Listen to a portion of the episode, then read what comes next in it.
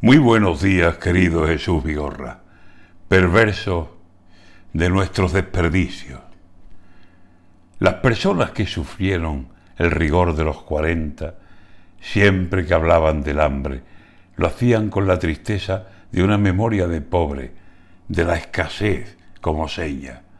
Decían el año la hambre, y era la expresión aquella, hambre en la pronunciación, ayuno, penosa dieta. Hablaban que por el campo comían de algunas hierbas, y cuando comían frutas se las comían enteras. Nadie vio nunca una cáscara en aquel año 40 y en algunos muy cercanos. España, pobre y sin renta, sin harina para el pan, una España sin despensa. Cuando los hombres veían que sobraba en la merienda, que sobraba en el almuerzo y que sobraba en la cena, siempre decían lo mismo.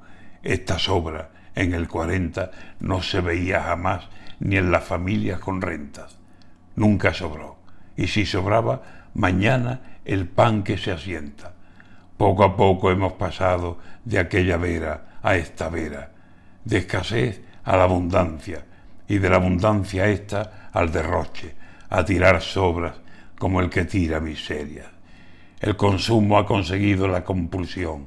Como fieras compramos, acumulamos como en vísperas de guerra, y caducan alimentos y rebosan las neveras, y si en las casas ya hay excesos que dan vergüenza, en bares y restaurantes, a diario tiran fuera a los cubos de basura comida sobrante y buena.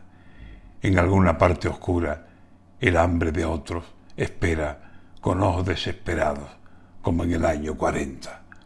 Multarán a quienes tiren comida del día, fresca, que puede evitar el hambre de muchas bocas hambrientas. Un escarmiento bien dado merecen los que desprecian comida porque son hartos, sin mirar el hambre ajena.